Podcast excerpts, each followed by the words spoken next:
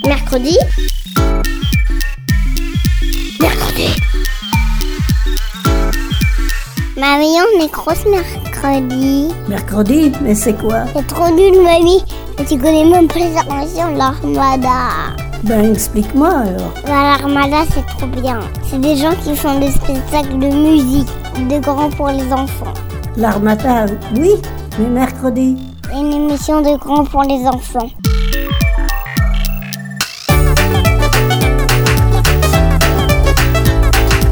On est où là, professeur Popo Eh bien, nous sommes à Brest, mais Brest, où est-ce que c'est? Pourquoi je t'ai appelé professeur Popo? Je sais pas. Pourquoi Popo d'ailleurs? Ouais, On est où là, professeur Fifou? Attendez, parce que professeur Fifou, permettez-moi de vous appeler professeur Popo. Eh bien, nous sommes à Brest. Eh bien, nous sommes à Brest, et Brest se situe en France. C'est la plus grande ville du département du Finistère, presque à la pointe de la Bretagne. Brest est séparée en deux par la Penfeld. Qu'est-ce que la Penfeld? C'est un fleuve, un fleuve qui donne deux quartiers. En gros, il divise Brest en deux, Brest et Recouvrance. Pour relier ces deux quartiers, il y a deux ponts, le pont de Recouvrance et le pont de l'Arteloire. Et aussi, il y a un téléphérique qui permet de le traverser en 3 minutes. Traverser quoi? Traverser le fleuve.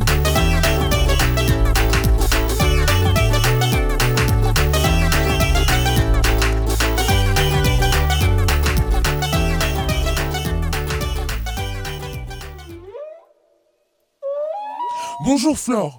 Bonjour, alors moi je suis Flore Samaran, je suis enseignant-chercheur dans une école d'ingénieurs ici à Brest, donc qui s'appelle ENSTA Bretagne, une école d'ingénieurs généraliste.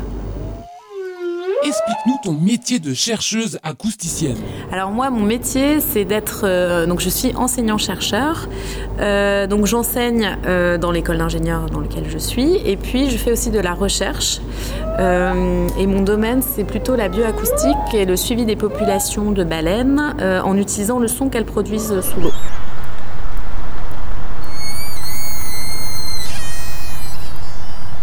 Ici, aujourd'hui, on est dans le pavillon Bretagne à Océanopolis. Hop hop hop hop hop. Euh, attendez là. J'appelle le, le professeur Fifou. On a besoin d'une petite euh, précision. Euh, une présentation scientifique de l'océano. Oh, c'est Océanopolis. Océano quoi? Océanopolis. Océanopolis. Professeur Fifou, c'est à vous. Oui, bonjour. L'Océanopolis, qu'est-ce que c'est? C'est un parc scientifique de découverte des océans. On y trouve donc trois pavillons. Un pavillon polaire, animaux venant des pôles nord et pôle sud, les manchots, les phoques, les poissons. Un pavillon tropical, animaux des tropiques, par exemple les requins, les poissons du lagon, ainsi qu'un pavillon Bretagne, les méduses, les raies, les phoques. Sur leur site web, j'ai pu relever quelques chiffres. Pour les 77 aquariums, c'est 4 millions de litres d'eau de mer. 1000 espèces pour les 10 000... Pardon. 1000 espèces. Oui. 1000 espèces différentes. 1000 espèces.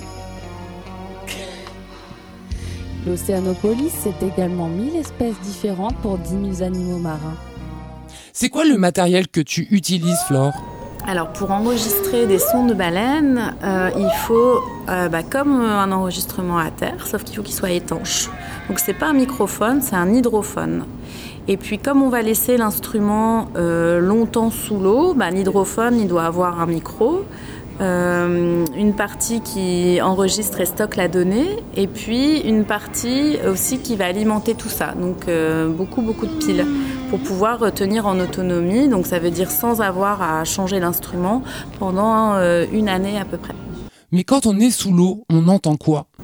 Alors si on, si on met sa tête sous l'eau, on va entendre ce qu'on appelle le paysage sonore sous-marin.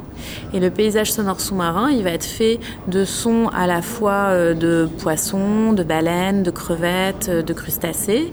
Ça, c'est le son euh, biologique, la biophonie. Après, on va pouvoir aussi entendre tous les sons d'origine naturelle, comme un tremblement de terre, un crissement d'iceberg, euh, la pluie qui tombe sur l'eau, euh, la déferlante des vagues. Ça, c'est ce qu'on appelle la, géophonie. C'est des sons d'origine terrestre qui ne sont pas euh, biologiques. Et puis, on va aussi entendre euh, ben, un passage de bateau, euh, une- des signaux euh, un peu réguliers qui sont émis euh, sous l'eau et qui sont le plus souvent émis par l'homme. Enfin, qui sont émis par l'homme. Et ça, c'est ce qu'on appelle l'anthropophonie. Donc, c'est ces trois composantes qu'on va entendre si on met sa tête sous l'eau. C'est ce qu'on appelle le paysage sonore sous-marin. Comment les baleines produisent-elles du son? Enfin, avec quoi?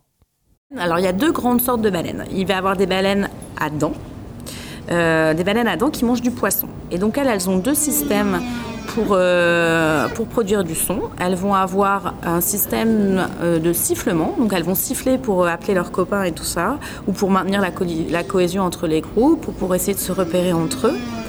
Et puis elles ont un autre système, c'est plus compliqué, c'est un sonar, une sorte de radar qu'elles ont dans leur tête pour repérer justement le poisson qu'il faut qu'elles chassent.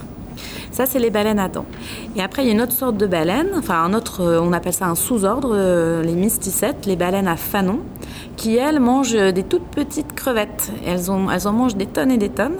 Et euh, elles, elles émettent, elles n'ont pas ce radar-là, elles n'en ont pas besoin. On ne sait pas comment elles font pour se repérer. En tout cas, elles, elles vont avoir un système de production de son qui sera différent des odontocètes, qui sera plus comme un peu des cordes vocales, un peu comme nous. Ah d'accord, le sonar en fait c'est le radar pour repérer les poissons. Ouais, repérer. euh, ouais, c'est vraiment, euh, c'est comme dans Nemo, enfin, je sais pas, dans le monde de Dory, où euh, le beluga il cherche euh, son radar. Bah oui, oui, c'est ça, il, cartographie euh, l'environnement. quoi. C'est un outil, hein, c'est vraiment. euh, et, et donc, parce qu'elles n'ont pas du tout la même biologie, en fait, ces deux sous-ordres de cétacés-là, bon, elles n'ont pas les mêmes outils, en fait. Pour, euh, Mais elles produisent tous les deux du son, elles utilisent tous les deux le son, c'est très important pour eux. Alors, euh, est-ce que tu savais que les baleines ont été des animaux terrestres à un moment de leur vie? Et puis qu'elles sont retournées à l'eau? Euh, en fait, c'était des animaux euh, terrestres. Ça, s'apparentait. euh, donc, Pachycetus, c'était le c'est le, plus ancien, en tout cas, squelette de baleine qu'on ait retrouvé. Donc, il avait, il avait deux bras, deux jambes, hein, enfin deux membres postérieurs et deux membres inférieurs, une queue aussi déjà. Et puis, il est retourné. Enfin, en tout cas, c'est, on pense que c'est un mammifère qui est retourné à l'eau. Et ça, c'est, enfin, juste ça, je trouve que c'est incroyable, quoi, parce que c'est, n'y a pas beaucoup euh, d'espèces qui sont retournées. Les, les espèces, elles avaient plutôt tendance à, à sortir de l'eau. Mais eux, ouais, ouais, c'est le mammifère qui, s'est, qui est retourné à l'eau. Donc, ça, ça ressemblait un peu, on, on parle un peu comme un ongulé. Enfin, je sais pas trop, je saurais pas dire à quoi ça ressemble. euh, Pachycetus, il s'appelait. C'est l'heure du professeur Fifou qui va nous parler du Pachycetus. Yeah. Focus Pachycetus. C'est un cétacé ongulé terrestre qui a disparu. Qu'est-ce qu'un cétacé ongulé? C'est un mammifère qui possède un sabot avec des ongles ou des griffes. Il était carnivore charognard. Il vivait au Pakistan il y a environ 55 à 40 millions d'années. Son squelette a été découvert en 1983. Il mangeait des poissons et se reproduisait sur Terre. Il faisait de la taille d'un renard à un loup avec une tête de baleine. Il s'agit donc de l'ancêtre de la baleine. Mais comment sait-on cela?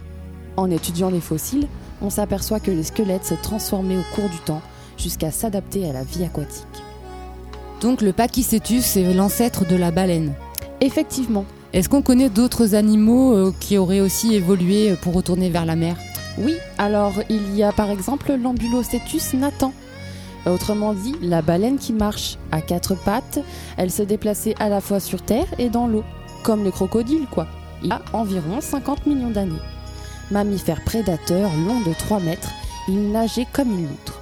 Cet animal a évolué de manière à ce que ses membres, pattes avant, se transforment en nageoires et les pattes arrière ont totalement disparu. L'évolution a, façonné son corps pour qu'il s'adapte au milieu marin. Qu'il s'affranchisse de, la pesanteur, des problèmes de poids et tout ça.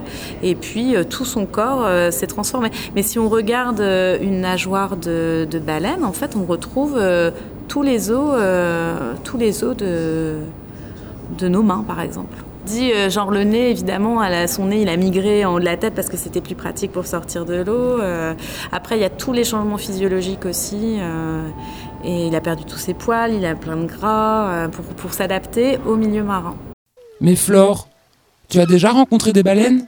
Quand on travaille en acoustique passive sur les baleines, on fait partie de ces scientifiques qui ne les voient pas souvent.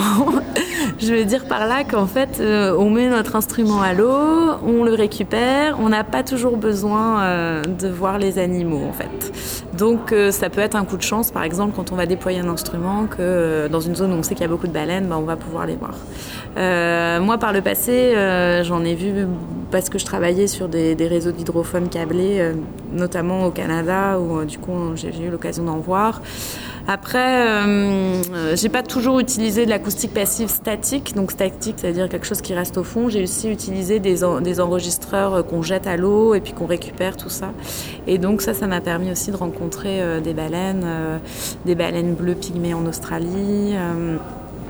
et puis des orques aussi en Alaska. ouais. Est-ce que c'est toi qui vas installer le matériel sous l'eau? Maintenant j'ai des enfants, du coup je fais plus de missions de terrain. Parce qu'en général quand on fait des missions de terrain c'est assez long, il faut partir plusieurs semaines, c'est souvent des, expéditions, on s'associe avec des océanographes pour euh, avoir le bateau et tout ça. Donc on part, assez longtemps et euh, non non la dernière que j'ai faite c'était il y a trois ans. Je suis partie sur le Marion Dufresne pour récupérer justement le réseau d'hydrophones qu'on a dans l'océan Indien. Donc on a un, un grand réseau d'hydrophones et on utilise le navire océanographique Marion Dufresne pour euh, récupérer et remettre notre matériel. Mais mes étudiants, ils partent tous et ils sont trop contents. Professeur Popo, c'est quoi le Marion Dufresne? Depuis 1995, le Marion Dufresne part en mission 337 jours par an. Il affronte les terribles tempêtes de l'océan Antarctique et il ravitaille les bases des pôles sud et nord. Le Marion Dufresne, c'est un navire français. Il est basé à l'île de la Réunion. Il réalise des missions de recherche océanographique, comme par exemple pour Flore et ses micros. J'ai deux étudiants, enfin deux, personnes qui travaillent avec moi qui partent au Chili pour poser des balises sur le dos des baleines, des balises acoustiques. Donc c'est une balise, c'est une ventouse. Donc ça, voilà, ça, ça se pose sur le dos de la baleine et il y a un capteur euh, qui va enregistrer le son donc de la baleine et des baleines euh, autour d'elle. À quoi servent les sons récoltés? Ça ça, va dépendre des espèces. Alors, moi, j'utilise euh, l'acoustique passive pour, euh, en fait, pour être un peu des yeux là où on peut pas en avoir. Donc, euh, je vais mettre des oreilles sous l'eau pour savoir si à cet endroit-là, il y a des baleines qui passent. Donc, je travaille dans des zones qui sont très très éloignées. C'est le sud de l'océan Indien. Donc, à chaque fois que j'entends des signaux de baleines, bah, je vais dire, ah bah ok, la baleine là, cette espèce-là, elle arrive, cette espèce-là, elle repart parce que c'est des baleines qui migrent. Donc ça, ça peut être une façon d'utiliser l'acoustique passive. C'est en tout cas c'est la façon sur la- laquelle j'utilise. C'est parce que c'est dans des zones trop éloignées pour faire des observations visuelles, parce que elles émettent des sons sous l'eau tout le temps, donc c'est plus facile à étudier euh, en mettant un micro sous l'eau. On apprend quoi sur les baleines? J'ai un collègue euh, qui travaille sur, qui essaye de comprendre euh, comment euh, les, les orques font pour voler du poisson à des pêcheurs autour de Crozet et Kerguelen, parce qu'il y a une, flotte de bateaux, il y a 7, ou 8 bateaux, et ils ont un problème, c'est que les orques viennent voler, quand ils remontent les lignes de pêche, les orques viennent voler le poisson. Alors, bah, les pêcheurs, c'est un manque à gagner pour eux. Pour les orques, comme c'est des animaux qui sont très culturels, qui sont très, euh, dans l'apprentissage des techniques de chasse et tout ça, bah, ça peut devenir un problème pour eux d'avoir cette nourriture. euh. Et donc, on, on a travaillé sur des observations visuelles depuis le bateau pendant plusieurs années.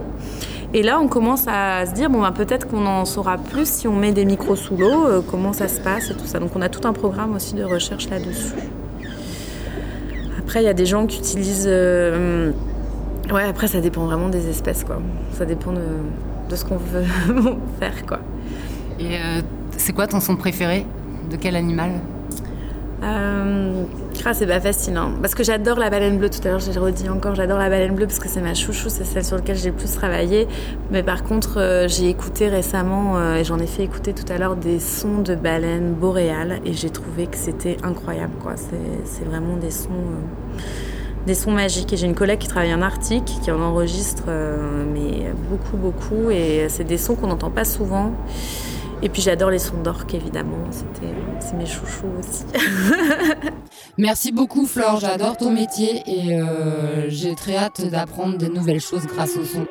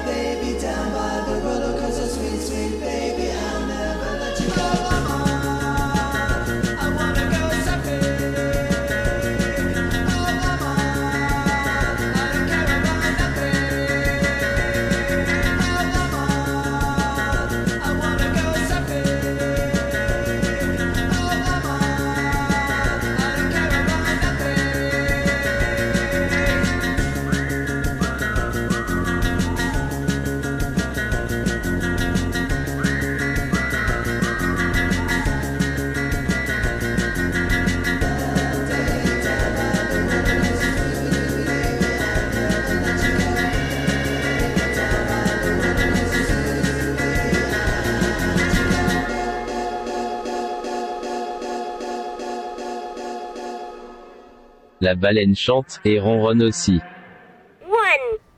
J'aime écouter la radio mercredi.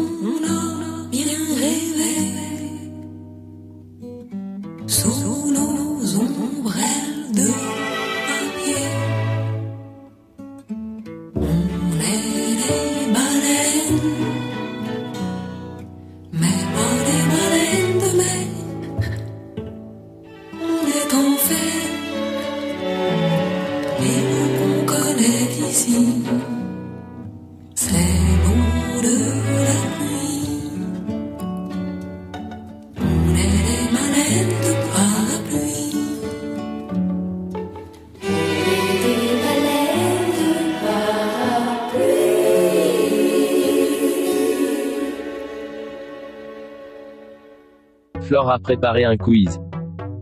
À vous de deviner de quel son il s'agit N'oubliez pas, nous sommes bien sous l'eau.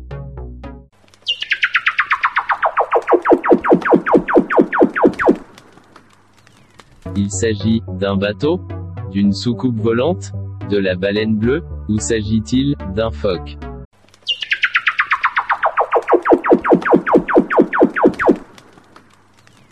Alors, vote pour le bateau. Ah non. Qui c'est qui vote pour la soucoupe volante. Ah, toujours. qui c'est qui vote pour la baleine bleue? Et qui c'est qui vote pour le phoque Ouais. C'était un phoque bébé C'était bien un phoque, et non un sabre laser. Bravo. Test suivant.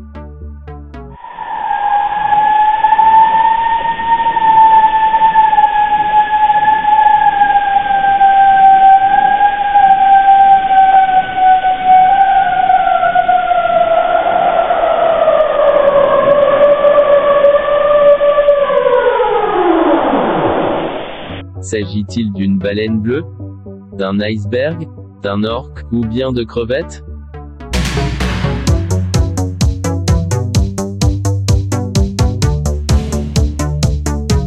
La réponse était bien iceberg.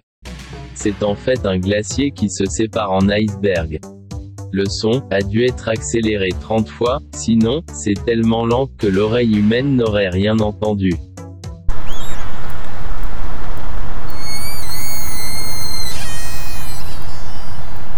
De quoi s'agit-il? De crevettes? D'un sous-marin? Ou bien de sifflements d'orques?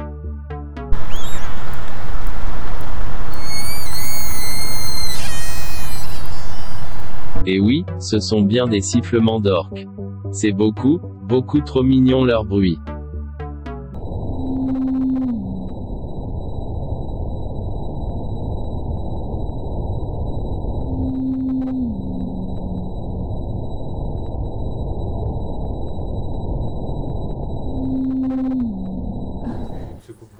Ouais, une soucoupe volante bleue. Attention. Bah, Là, c'est vraiment la signature vocale des baleines bleues euh, antarctiques. Donc, euh, elle répète ce signal sans arrêt. Euh, toujours le même. Ça, dure assez longtemps, là, c'est euh, accéléré euh, 10 fois. Le signal dure euh, 20, 20, 25 secondes. Et il y a une minute entre chaque, entre chaque signaux. Et elle répète ça euh, sans arrêt. Elle arrête quand elle va respirer en surface, puis après elle reprend. Et on ne sait pas pourquoi. On ne sait pas ce qu'elle dit. One breath away from Mother Oceania.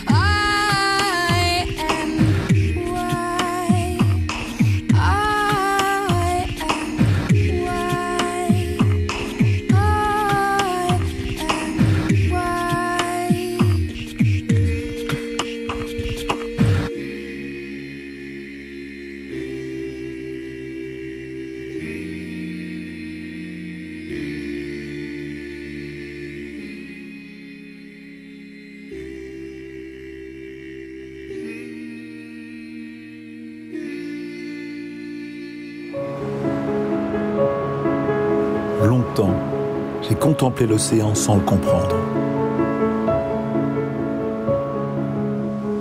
Je ressentais l'énergie immense de ses eaux. Je m'étonnais de la profondeur de ses bleus. Je respirais l'air du large. Mais en réalité, je ne voyais rien. Aujourd'hui, devant l'océan, je ne vois plus que moi, l'humanité. Climat, surpêche, épuisement des ressources, pollution. Ma propre course m'entraîne loin, beaucoup trop loin. Et moi, je veux rester sur Terre. Je veux être là demain.